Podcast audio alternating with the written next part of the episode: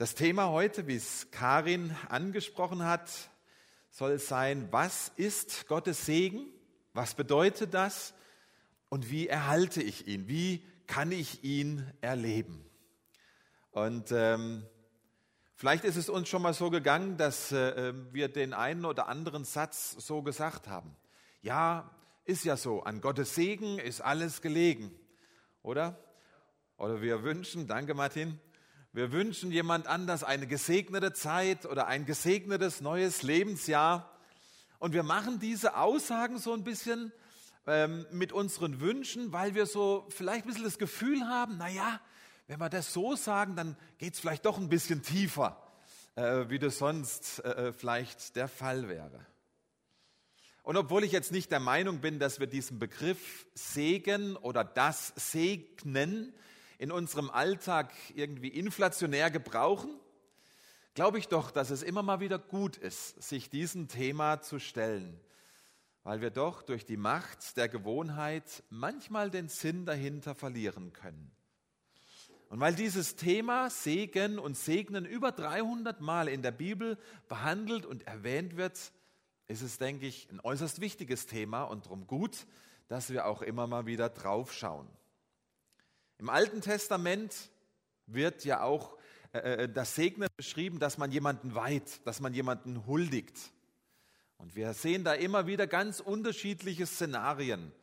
Einmal, wo Gott Menschen segnet, wo ein Mensch den anderen segnet, aber auch wird beschrieben, wo Menschen Gott segnen, indem sie ihn loben, preisen und ehren. Segnen ist also im umfassenden Sinn wenn man jemand unter die Gnade und Kraftwirkung Gottes stellt. Der wohl bekannteste Segen aus der Bibel ist dieser sogenannte aaronitische Segen, den wir immer am Ende unseres Gottesdienstes zugesprochen bekommen. Und ich glaube gerade deshalb, weil wir ihn oftmals so regelmäßig hören und vielleicht Gefahr laufen, nicht mehr richtig hinzuhören, möchte ich euch heute dazu ein paar Gedanken weitergeben. Ich lese euch den Text aus 4. Mose 6, äh, ab Vers 6 vor. Und der Herr redete mit Mose und sprach, sage Aaron und seinen Söhnen und sprich, so sollt ihr sagen zu den Israeliten, wenn ihr sie segnet. Der Herr segne dich und behüte dich. Der Herr lasse sein Angesicht leuchten über dir und sei dir gnädig. Der Herr hebe sein Angesicht über dich und gebe dir Frieden. Denn ihr sollt meinen Namen auf die Israeliten legen, damit ich sie segne. Um diesen Text mal mit einem kleinen Bild zusammenzufassen, könnte man sagen, jeder dieser Segenszeilen ist wie ein Band, wie eine Kordel, die aus drei Fäden geflochten ist. Jeder der drei Fäden hat seine eigene Bedeutung, aber alle drei Fäden zusammen verflochten und zusammen gesehen und gehört, ergeben einen ganz neuen Sinn, ergeben eine ganz, ganz besondere Botschaft. Ich möchte heute mal nur auf die erste Zeile äh, zu sprechen kommen und sie betrachten, weil sie so genial zu eurem Segensvers passt, den ihr dem Malte ausgesucht habt. Im hebräischen Urtext, also in dem Text, in dem die Bibel geschrieben wurde, oder das Alte Testament geschrieben wurde, steht hier bei dem Wort segnen ein sogenannter Konjunktiv. Konjunktiv, den hören wir an ganz vielen Stellen, haben wir ihn vielleicht selbst schon mal benutzt. Wenn zum Beispiel bei einem Fußballinterview der Fußballer sagt, ja, wenn der Schiri heute nicht so schlecht gepfiffen hätte, dann wäre eventuell was für uns drin gewesen. Er kennt das. Hätte, wäre, wenn. Im Originaltext hier bei diesem Wort steht aber ein sogenannter Indikativ. Und das bedeutet, da besteht kein Zweifel. Über dieses Wort, über diese Aussage besteht keine Frage. Es ist eine Feststellung. So ist es. Der Herr sagt zu, er will dich segnen und behüten. Es ist eine feste Zusage, die durch nichts und niemand jemals wieder verändert werden kann. Für alle Ewigkeit besteht diese Zusage. Sie kann nicht wegdiskutiert werden. Und diese Aussage, die wir gerade getroffen haben, die steht so als große Überschrift über all den restlichen Aussagen, die in diesem Segenswort dann kommen. Der Herr segne dich. Was dadurch zum Ausdruck kommt, durch so eine einfache Zeitform ist, dass es uns die grundlegende Haltung Gottes zeigt, mit der er uns gegenübersteht. Er will, es ist seine Haltung, sein Wunsch, er will uns segnen. Er will uns all das Gute geben, was wir für unser Leben brauchen. Diese Segenszusage Gottes ist nicht wie so ein Qualitätssiegel von einer Firma, die dir für zwei Jahre äh, Garantie gewährt auf dein Gerät. Und wenn du Glück hast, dann hält die Waschmaschine für 14 Jahre, so wie bei uns. Aber dann geht sie irgendwann doch kaputt. Natürlich am ungünstigsten Zeitpunkt, kurz vor unserem Urlaub. Und dann stehst du da, auf dich allein gestellt. Gottes Segensgarantie steht für immer. Denn er sorgt sich um seine Geschöpfe. Und er wünscht sich nichts Sehnlicheres in seinem Herzen, dass er und dass wir uns an seine Kraft anschließen dürfen durch seinen Segen. Und wir dann zusammen ein ganzes Leben mit ihm gut bewältigen. Nicht nur so ein Teil, nicht nur vielleicht so eine bestimmte Situation, wo wir sagen, oh, jetzt bräuchte ich mal Gottes Kraft, Gottes Wirken, Gottes Segen. Nein, er will für unser ganzes Leben mit uns zusammen diesen Segen bewirken. Und gerade weil diese erste Aussage, Gott will dich segnen, wie so eine Überschrift über allem steht, ist eine ganz wichtige Grundvoraussetzung nochmal wichtig. Jedes dieser drei Aussagen, jedes dieser drei Bänder ist auch eine Herausforderung für dich und für mich. Eine Herausforderung zu sagen, ich will diesen Segen auch empfangen. Ich will es zulassen, was Gott mir in seinem Segen und im Segnen angeboten hat und anbieten möchte. Denn wir können es auch ablehnen, was Gott uns schenken will. Wir sind freie Menschen. Und wenn wir uns nicht dafür öffnen wollen, dann wird Gott uns da auch nicht bedrängen. Das ist wie, Vergleich mal oder in so einem Bild gesprochen, das ist wie so ein wunderbares Erholungsbad, das ihr euch eingelassen habt. Angenehme Temperatur, Lavendelduft und ihr steigt da rein in einer wasserdichten Regenkombi.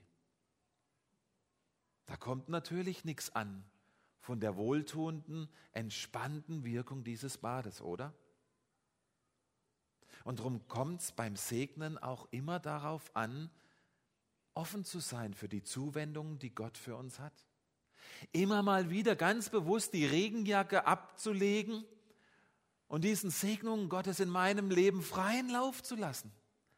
Ja, mich sogar danach auszustrecken. Dem Glauben zu schenken, dass im Segnen und in Gottes Segen Kraft liegt. Bist du offen für den Segen, den Gott für dein Leben hat? Den er dir schenken möchte? Glaubst du, dass etwas passiert, wenn du den anderen Segen zusprichst?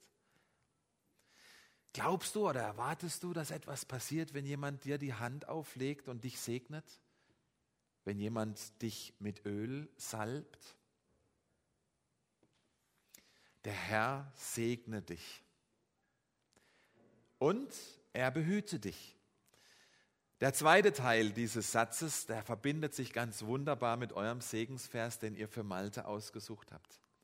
Hier ist jetzt Gottes Angebot, uns schützend in unserem Alltag zu begleiten. Für die Israeliten war das eine ganz, ganz wichtige Zusage. Wenn sie jetzt in dieser Wüstenlandschaft unterwegs waren, das war gefährlich auf ihrem Weg in dieses neue Land. Es war eine lebensfeindliche und unbekannte Umgebung, in die sie sich begeben haben. Fast so ein bisschen, wenn wir ein Kind in diese Welt setzen, mit all den Herausforderungen, die es in dieser Welt zu bewältigen gibt.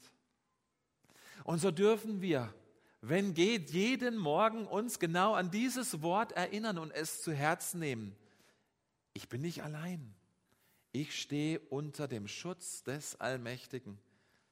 Ich stehe nicht zuerst nur unter dem Schutz des Staates, in dem ich lebe. Obwohl wir super dankbar sein können, dass die Polizei und wer auch immer für Recht und Ordnung bei uns sorgt. Aber es ist der Allmächtige zuerst, der der Einzige ist, der mir wirklichen Schutz zusichert für mein Leben. Ich bin da erinnert an dieses Bild aus Psalm 91, dieser, dieser Psalm, der so allumfassend diesen Schutz und Segen Gottes beschreibt, den Gott uns anbietet. Da heißt es in Vers 4, er wird dich mit seinen Fittichen decken und Zuflucht wirst du haben unter seinen Flügeln. Und das ist dieses Bild der Henne, unter deren Flügel die Küken sich bergen. Da, da laufen sie hin bei Gefahr. Da ist Schutz für sie. Und es ist so ein tolles Bild, wenn wir das mal betrachten. Es ist die Henne, die in diesem Moment alle Bedrohungen und Schwierigkeiten absorbiert. Die Hitze des Tages, die Kälte der Nacht. Die Henne hält es aus, damit es die Küken nicht, äh, nicht aushalten müssen. Und so ist das ein ganz wunderbares Bild für das, was Jesus uns tut. Es zeigt uns, die schwierigen Situationen im Leben kommen, die Herausforderungen. Es wird auch bei Malte so sein. Da lasst uns keinen Illusionen aufliegen und lebensnah bleiben, indem wir, wie wir die Bibel betrachten. Aber Jesus bietet ihm und einem jeden von uns an, kommt unter meine Fittiche, kommt unter meine Flügel. Ich habe dort am Kreuz schon alles absorbiert, was dir in Ewigkeit schaden könnte. Ich habe es ausgehalten für dich. Ich habe es ausgehalten, dass du es nicht aushalten musst. Komm zu mir, lass dich schützen, lass dich tragen, wenn diese schwierigen Lebenssituationen dich erreichen. Deswegen möchte ich uns, möchte ich euch ganz speziell auch ermutigen, sprecht euren Kindern diesen Schutz täglich zu, damit sie und damit ihr wisst, dass sie unter Gottes wachsamen Augen in diesen Tag, in diese Welt gehen. Sprecht es über euren Partnern, über euren Ehepartnern aus. Nehmt selbst in Anspruch.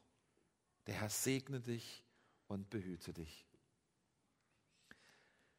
Es ist interessant zu sehen, wenn wir diese unterschiedlichen Bänder und Aspekte hier betrachten. Zuerst spricht Gott zu Mose und sagt, sag das den Israeliten, sag's dem ganzen Volk. Aber dann, wenn wir diese einzelnen Zeilen lesen, dann heißt es da, er segnet dich, er behütet dich. Und da wird so deutlich, dass jeder Einzelne jeder Einzelne darf auf diese Segenszusage zugreifen, sie in Anspruch nehmen für sich. Keiner von uns muss in der großen Masse untergehen. Gott sieht uns alle ganz persönlich. Dieser aaronitische Segensspruch ist ein Versuch von Gott, uns deutlich zu machen. Ich habe es am Anfang gesagt, mit welcher positiven, liebevollen und barmherzigen Haltung er uns gegenüber steht. Und ich habe gesagt, vielleicht hören wir diese Aussage jetzt ganz oft, hören auch diesen Segensspruch ganz oft über uns ausgesprochen, vielleicht auch hier im Gottesdienst und fragen uns vielleicht ehrlicherweise ab und zu, ja, alles gut, was ich da höre, auch was du jetzt gesagt hast, sie, aber warum spüre ich das oftmals nicht in meinem Leben? Warum erlebe ich das oftmals nicht, was du da gerade sagst? Warum fühlt sich mein Leben oftmals so an, als ob recht wenig von diesem Segen Gottes bei mir ankommt? Und da ist es natürlich schwer, von hier vorne so individuelle Aussagen und Antworten zu geben auf persönliche Fragestellungen bei euch. Und mir ist ganz wichtig, dass ich von hier vorne keine Pauschalaussagen mache, die vielleicht noch mehr verletzen oder wehtun, als es schon so ist.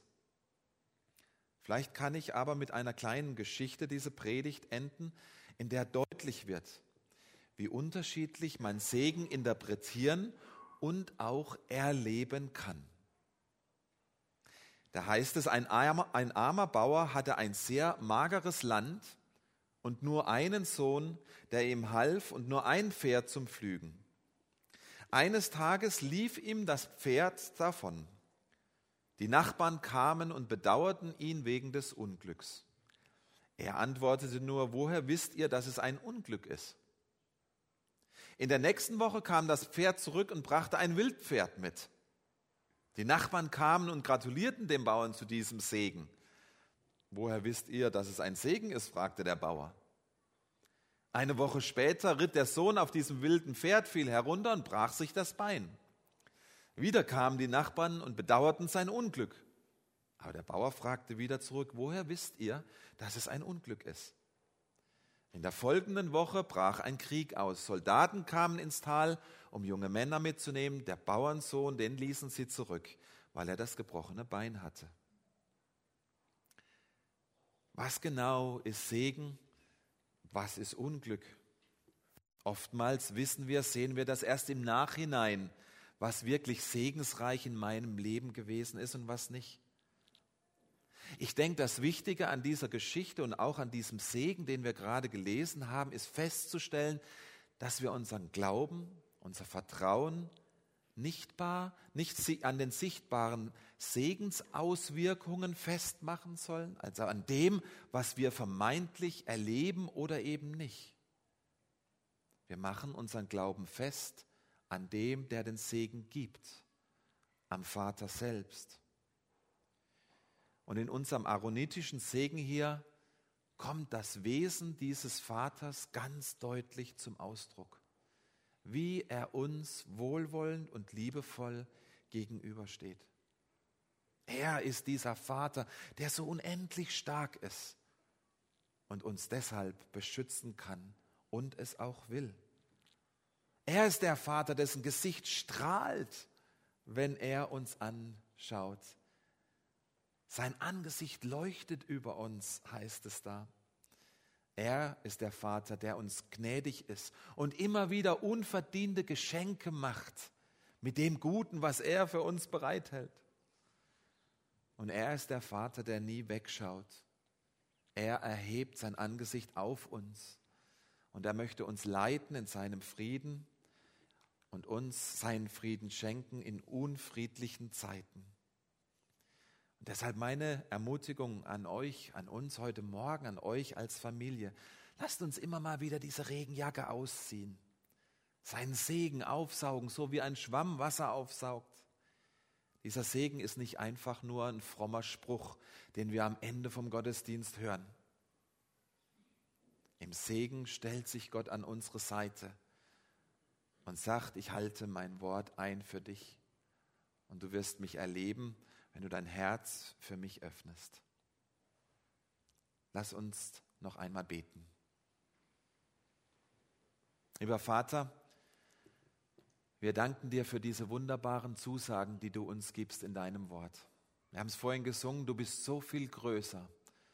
Und in deinem Segen, den wir in einem einfachen Wort beschreiben können, da können wir dieses wunderbare Wesen von dir erleben, täglich immer wieder neu. Lass dieses Wort und diese Wahrheit in unserem Herzen Wurzel fassen. Lass es aufgehen und ganz viel Frucht bringen in unserem Leben. Lass uns offen werden für das, was du für uns hast, nicht nur an so einem Tag wie heute, nicht nur an einem Sonntag, nicht nur in schweren Lebenssituationen, sondern immer, immer willst du mit uns gehen und willst deinen Segen über uns ausschütten. Darum bitten wir dich in Jesu Namen. Amen.